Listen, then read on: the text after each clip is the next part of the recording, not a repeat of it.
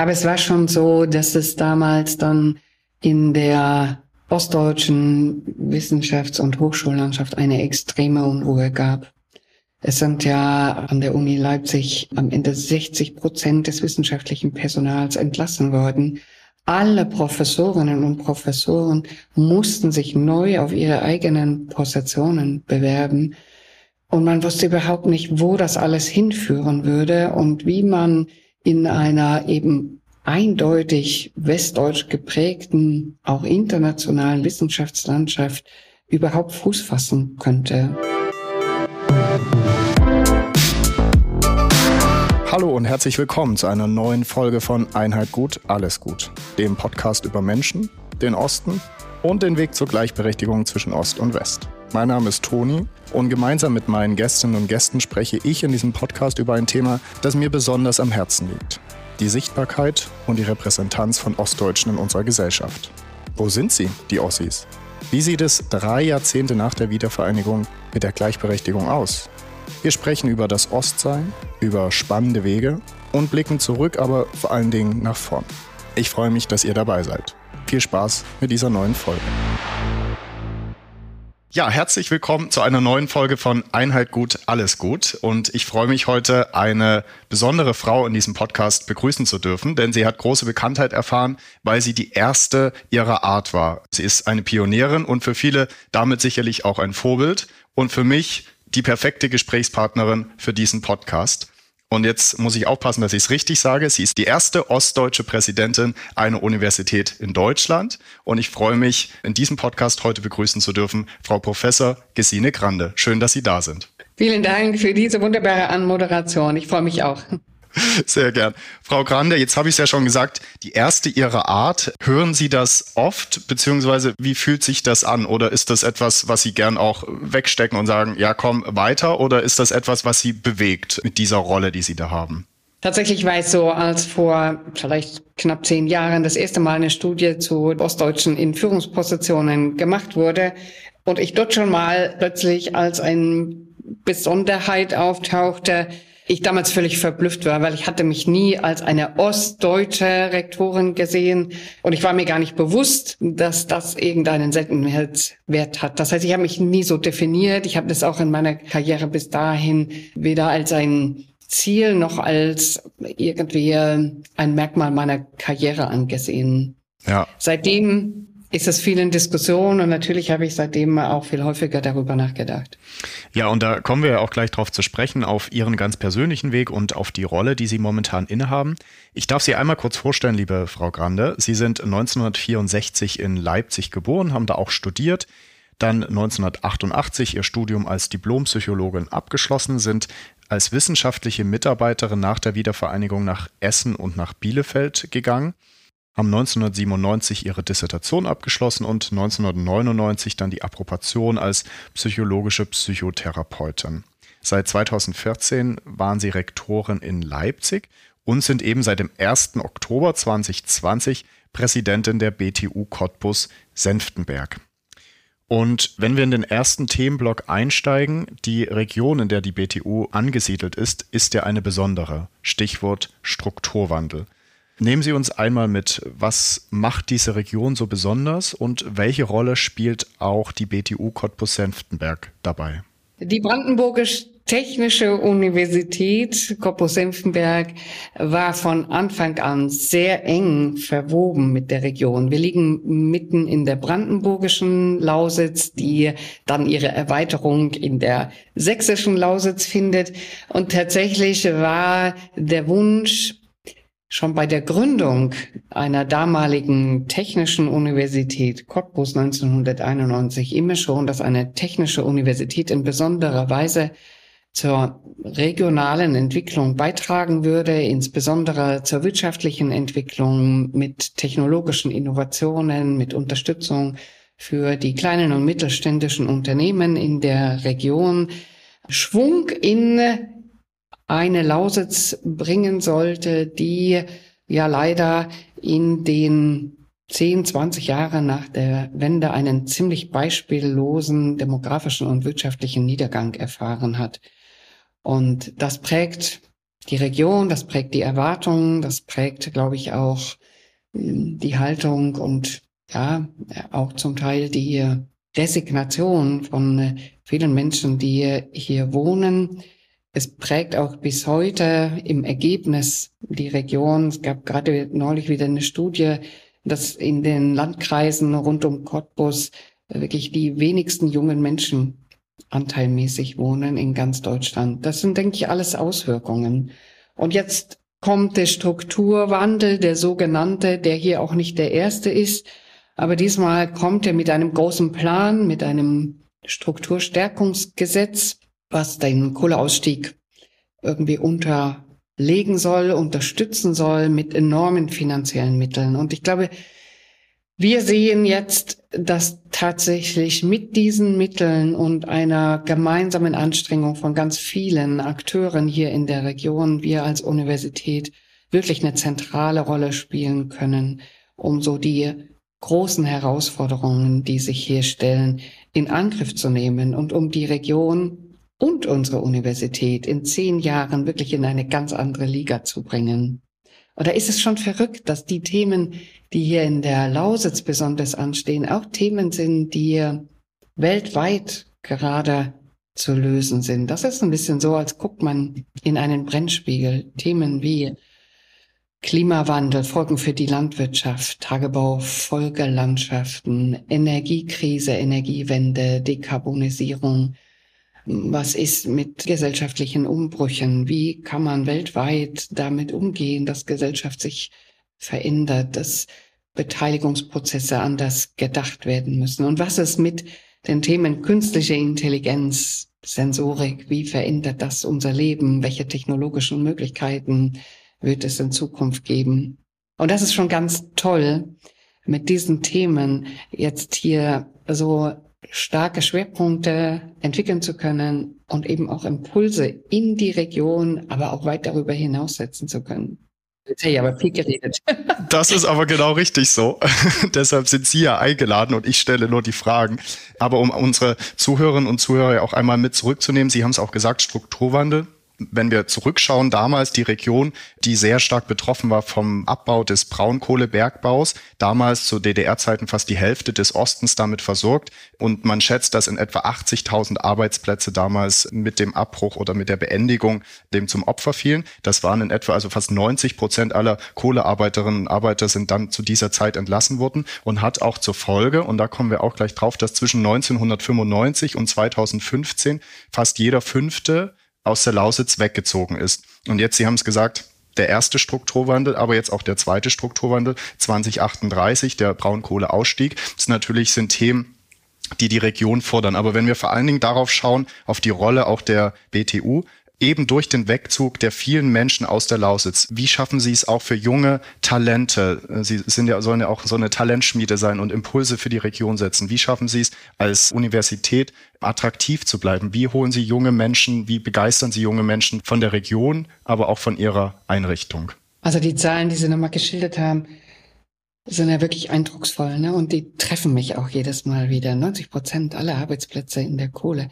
Was macht das mit so einer Region, die sich immer auch darüber definiert hat. Das war ja schon fast eine Monokultur, ne? dass die Region auch reich geworden ist durch die Kohle. Okay, jeder fünfte ist weggegangen. Das muss man sich mal vorstellen. In der Nachbarschaft, jede fünfte Wohnung wäre leer oder so, um, um überhaupt fassen zu können, was das bedeutet. Und insbesondere sind eben immer die jungen Leute weggegangen. Und wenn die einmal weg sind, dann fehlt auch die nächste Generation, weil diese jungen Leute dann keine Kinder mehr kriegen in der Region.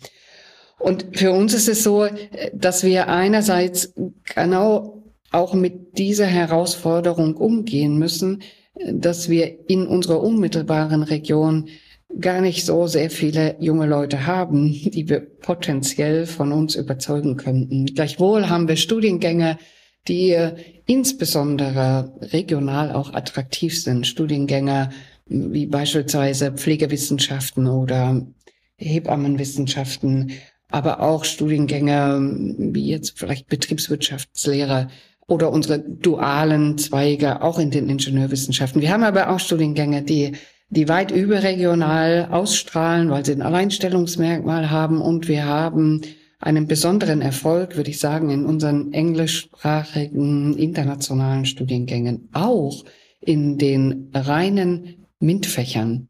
Und das ist, glaube ich, ein Fund, mit dem wir wuchern wollen, was wir auch gerne ausbauen und ausspielen möchten, weil wir damit exzellente Studierende hierher holen aus aller Welt, weil die bei uns genau in den Studiengängen dann qualifiziert werden, die für die Wirtschaft so wichtig sind. Denn die Wirtschaft braucht Ingenieure, die braucht Informatiker, die braucht Naturwissenschaftler, Umweltwissenschaftler.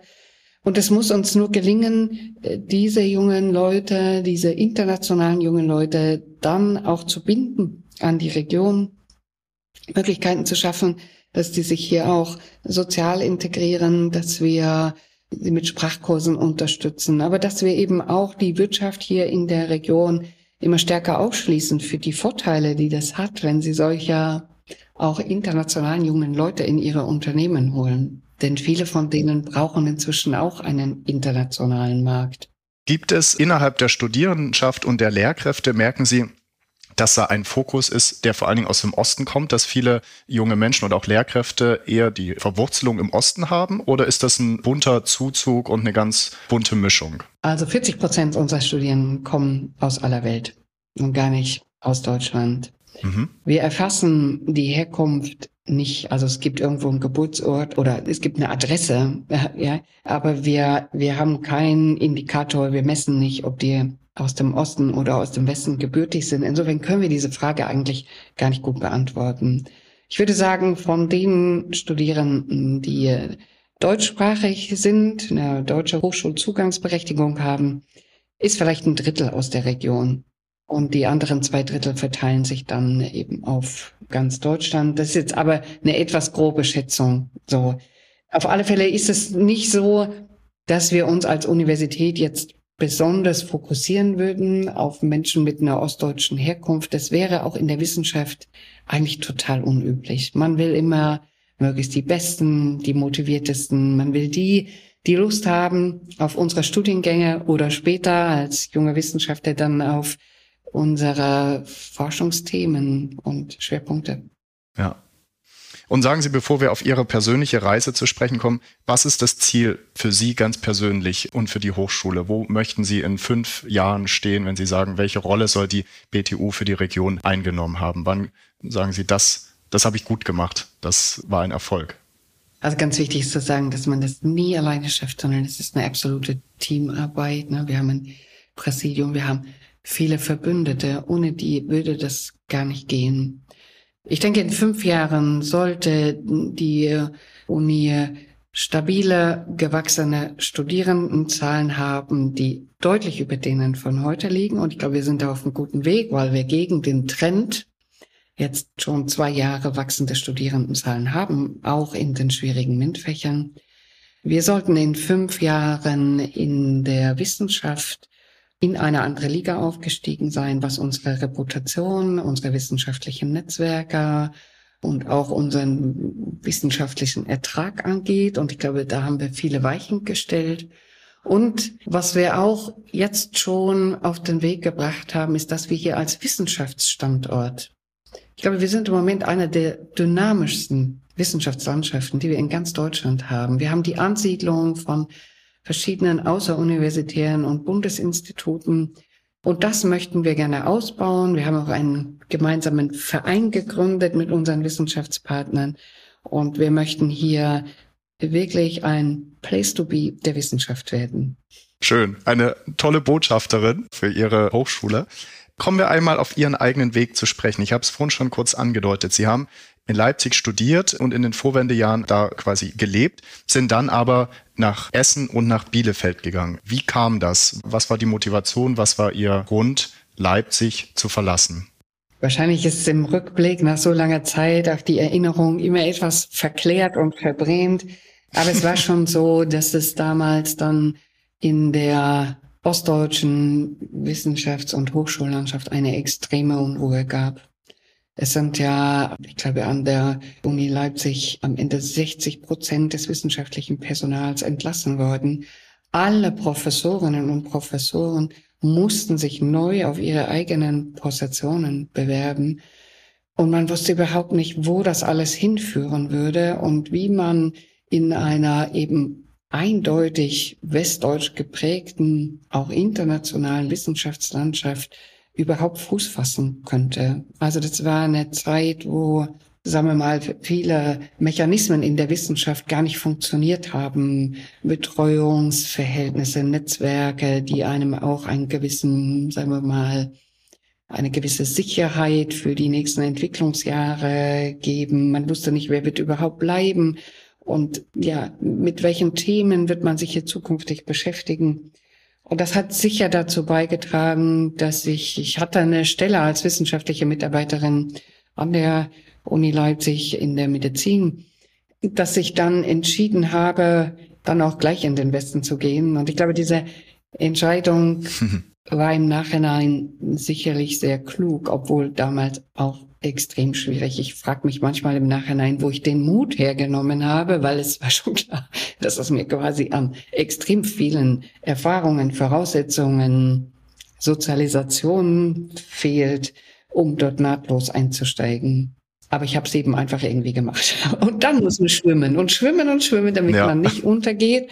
Und das kräftigt natürlich auch die Muskeln und viele Fähigkeiten, ja. die mir später bestimmt genutzt haben. Ja, wie hat sich das angefühlt? Gab es Momente, wo Sie, Sie haben gesagt, schwimmen, schwimmen, schwimmen, kaltes Wasser wahrscheinlich jeden Tag und neue Umstände. Gab es Momente und Situationen, an die Sie sich besonders erinnern, wo Sie sagen, das war ein Kulturschock, das war so anders, wie ich es gewohnt war? Ist etwas bei Ihnen in Erinnerung geblieben? Man muss immer unterscheiden. Die Menschen am Ende sind, sind natürlich anders sozialisiert, aber man findet dort auch, wenn man neu irgendwie in so ein wissenschaftliches Umfeld kommt, auch schnell Mitstreiter und Freundinnen und Freunde und Kollegen, mit denen man dann wie anderswo auch gut vorankommt. Aber es gab schon andere Dinge, die waren sehr unterschiedlich.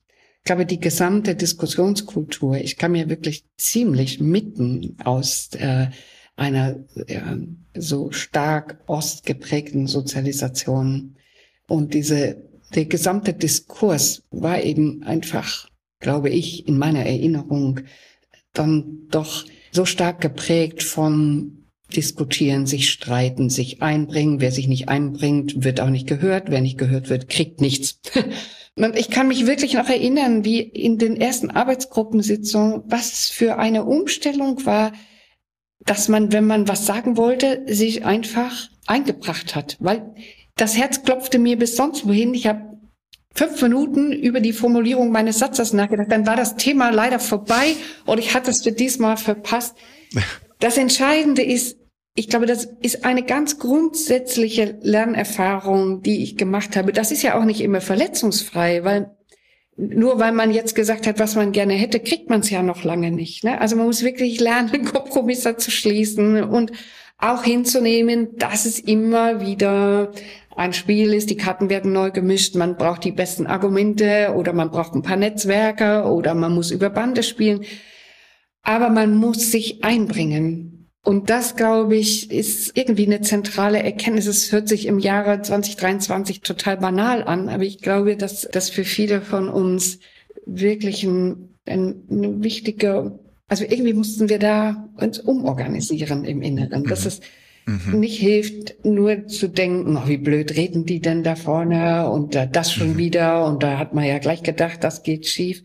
Sondern man muss irgendwie sich vortrauen in die erste Reihe und auch mitmischen. Und eine zweite Erfahrung war natürlich, dass wir in vielen Dingen auch sagen wir mal, rein technologisch zum Beispiel ganz schön Aufholbedarf hatten. Und ich hatte tatsächlich damals noch nie an einem Computer gearbeitet, kam an meinem ersten Arbeitstag an und äh, die Botschaft lautete, ich soll jetzt mal eben in die Bibliothek gehen und irgendwelche Artikel ausleihen.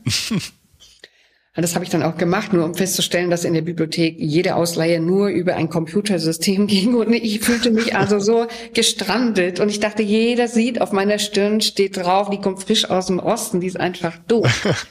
Heute kann man darüber lachen, aber das war alles leicht an der Panik. Ne? und dann, ich, ja. Ihm hat man gedacht, man offenbart sich jetzt, ja. Also das hat lange ja. gedauert, bis diese Sicherheit kam. Heute würde ich mir gar nichts draus machen. Heute gehe ich überall hin und sage, also Sie schließen mich, ich bin zu doof, können Sie mir das mal erklären. Aber damals ging genau das nicht, weil ja mhm. die Zuschreibung zum Ostdeutschen immer war, die sind ein bisschen zurückgeblieben, mhm. die sind irgendwie nicht ganz so helle, die kapieren es nicht und so weiter. Und man wollte genau dieses Bild natürlich nicht bestätigen. Ja, ja. Und Sie haben auch das Wort Panik benutzt, weil ich kann mir das sehr gut vorstellen. Wie kommt man mit diesem Druck klar? Man fühlt man sich so ein bisschen wie ein Mensch, ich sag mal zweiter Klasse, der ganz viel noch lernen muss und aufholen muss. Wie sind Sie auch ruhig geblieben? Wie haben Sie das gemacht? Weil ich kann mir vorstellen, dass da ein großes Level an Druck entsteht, da mitzugehen, da mitzuziehen und vor allen Dingen auch den eigenen Mann oder die eigene Frau zu stehen, zu sagen, ich habe auch was drauf. Wie ging es Ihnen damit?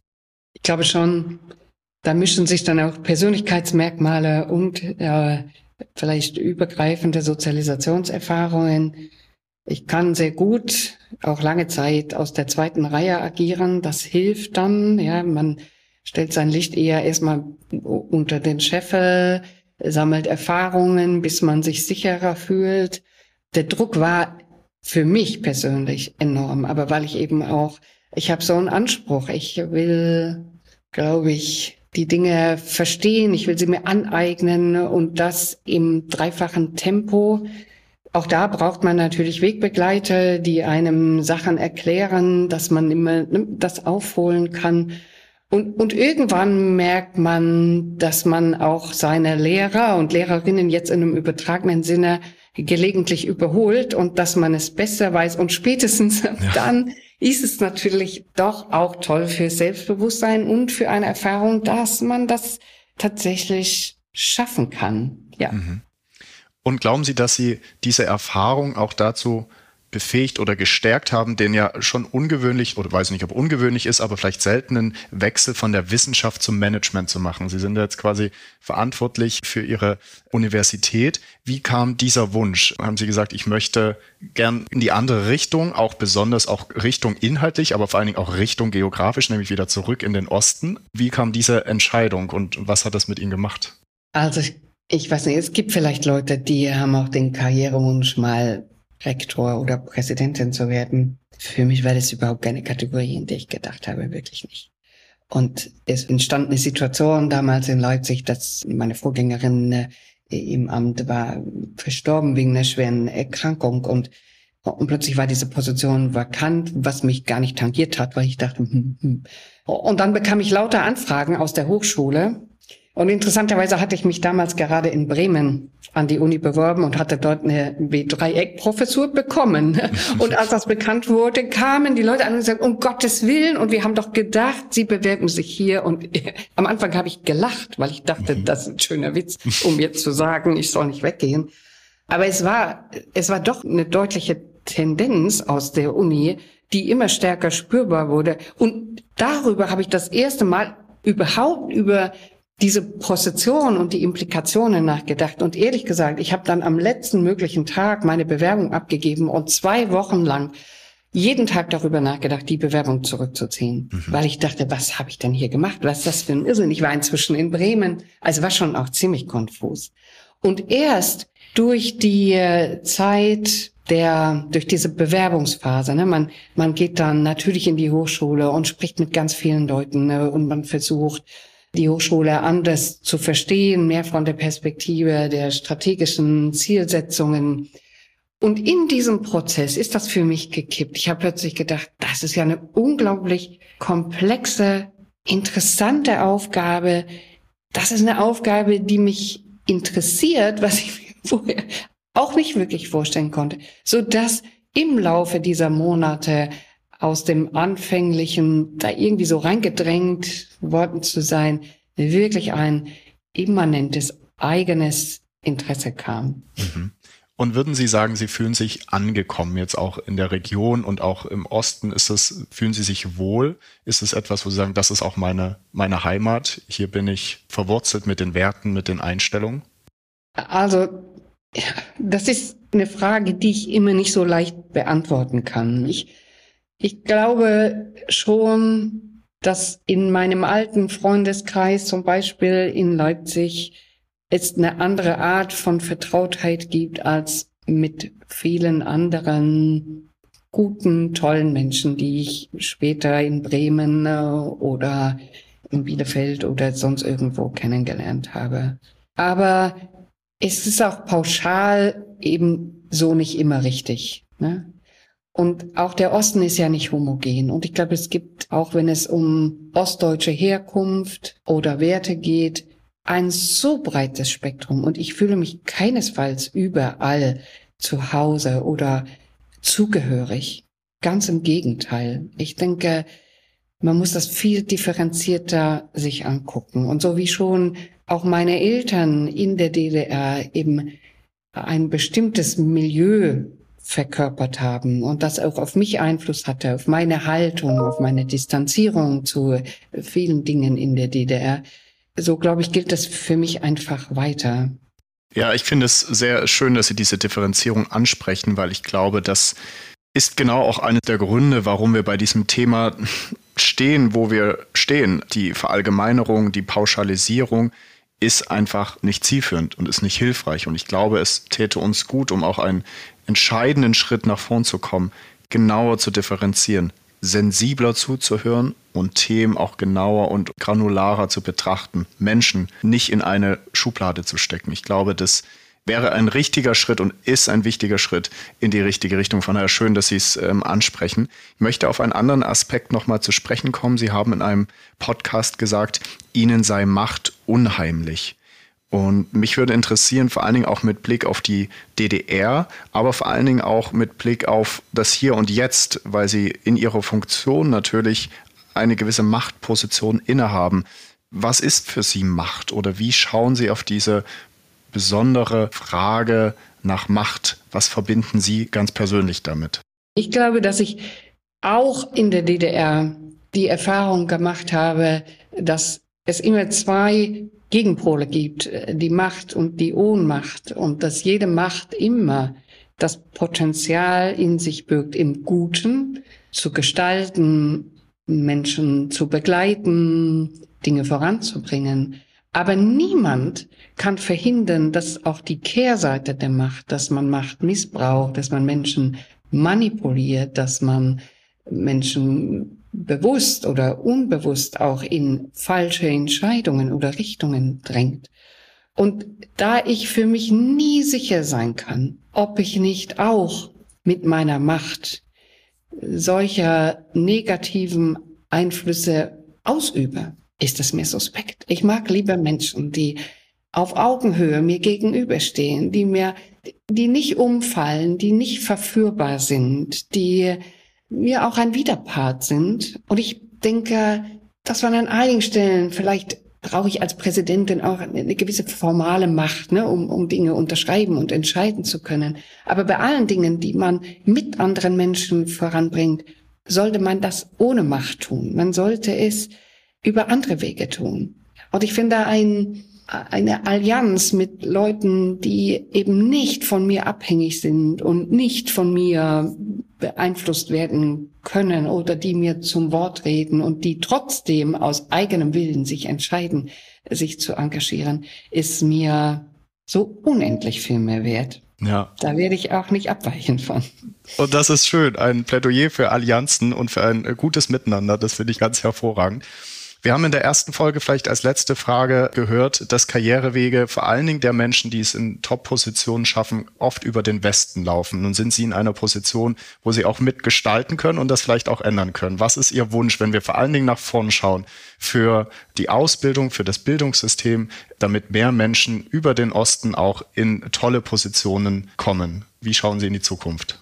Also die Frage ist, müssen die wirklich über den Osten in ihre Positionen kommen? Ich bin ja wirklich dafür, dass Menschen, egal wo sie sind, möglichst unterschiedliche Perspektiven, Kulturen, Lebensumstände kennenlernen sollten. Und das heißt, ich würde immer dafür sein, dass die Leute auch mal rausgehen, dass sie rausgehen, andere Erfahrungen machen. Und das will ich auch allen Menschen hier, den jungen Leuten bei uns sagen. Geht ins Ausland, nehmt mal eine Stelle woanders an, studiert einen Teil an irgendeiner anderen Universität nicht von vornherein eng denken. Und wer dann weggeht und hier attraktive Optionen findet, ja. der kommt auch wieder. Das stimmt und das ist genau richtig so. Und Sie sehen ja auch, und ich habe auch gelesen, für die ganzen vielen Projekte auch in der Region Lausitz, es werden händeringend Arbeitskräfte gesucht. Die Region braucht gute Menschen und das ist doch schön. Wenn wir hier ein paar erreichen, dann haben wir was Gutes getan. Liebe Frau Grande, zum Schluss die magischen drei Fragen, mit denen ich jedes Mal den Podcast beende. Ostquote, ja oder nein? Nein, weil ich glaube, es ist im Grunde unmöglich zu definieren, was eine Ostherkunft ist. Sehr gut. Was soll bleiben aus der DDR? Was sind Dinge, die Sie gern im Hier und Jetzt sehen oder die wir vielleicht auf der Strecke gelassen haben? Das ist eine krasse Frage, weil die DDR ist mehr als 30 Jahre her. Und für mich ist das eher eine Frage, als würden Sie mich fragen, was soll bleiben aus meiner Zeit, als ich jung war? und dann würde ich sagen, ja, ähm, aus dieser Zeit soll bleiben am liebsten das Gefühl von Verliebtheit, das Gefühl, dass einem alles offen steht, dass man die Kraft hat und die, die Zeit, ne, alles in Angriff zu nehmen. Und diese besondere Art von, von Freundschaften, ne, die damals so lebenswichtig war und uns durch alles getragen hat. Das ist das, was ich mit dieser Zeit verbinde. Ja, und ja. das wäre schön, wenn man das lange erhalten könnte, aber so ist es. Ja. Times goes by. Aber das das Schöne bei dieser Frage. Es ist so unterschiedlich. Jeder interpretiert sie anders und es ist schön zu hören, wie die Antworten sind. Und die allerletzte Frage, liebe Frau Granne, mhm. wen würden Sie gerne in diesem Podcast hören? Ich glaube, es wäre gut, weil Sie ja sehr differenziert fragen und wirklich auf der Suche sind nach der Klärung, Einheit gut, alles gut, was ist da eigentlich passiert, was heißt das bis heute, wenn Sie auch die nicht erfolgreichen mal fragen würden. Und vielleicht auch Menschen, die eben gar nicht diese Position erlangt haben, so viel selbst gestalten zu können, sondern auch immer mehr ein Stück gestaltet worden sind. Also ich persönlich finde es unglaublich interessant, auch diese Perspektive besser zu verstehen. Ja, das finde ich eine ganz wunderbare Schlussantwort. Vielen Dank dafür und vor allen Dingen vielen Dank für dieses ganz wunderbare Gespräch. Ich habe sehr viel gelernt und hatte vor allen Dingen sehr viel Spaß. Wünsche Ihnen ganz persönlich alles erdenklich Gute und für die BTU natürlich auch eine ganz tolle Zukunft, dass Sie, wie Sie selbst gesagt haben, es schaffen, in die andere Liga zu kommen. Dafür drücke ich ganz fest die Daumen. Vielen lieben Dank, Frau Professor Grande. Vielen Dank, Herr Willkommen. Das war Einheit gut, alles gut. Alles über das Projekt gibt es auf einheitgutallesgut.de. Alle Folgen des Podcasts findet ihr entweder auf der Website oder natürlich auf den gängigen Plattformen. Dieser Podcast lebt von spannenden Menschen und ihren Geschichten. Wenn ihr Vorschläge habt, jemanden kennt oder selbst inspirierende Geschichten zu diesem Thema habt, so schreibt mir gern. Toni at einheitgutallesgut.de. Bis zum nächsten Mal.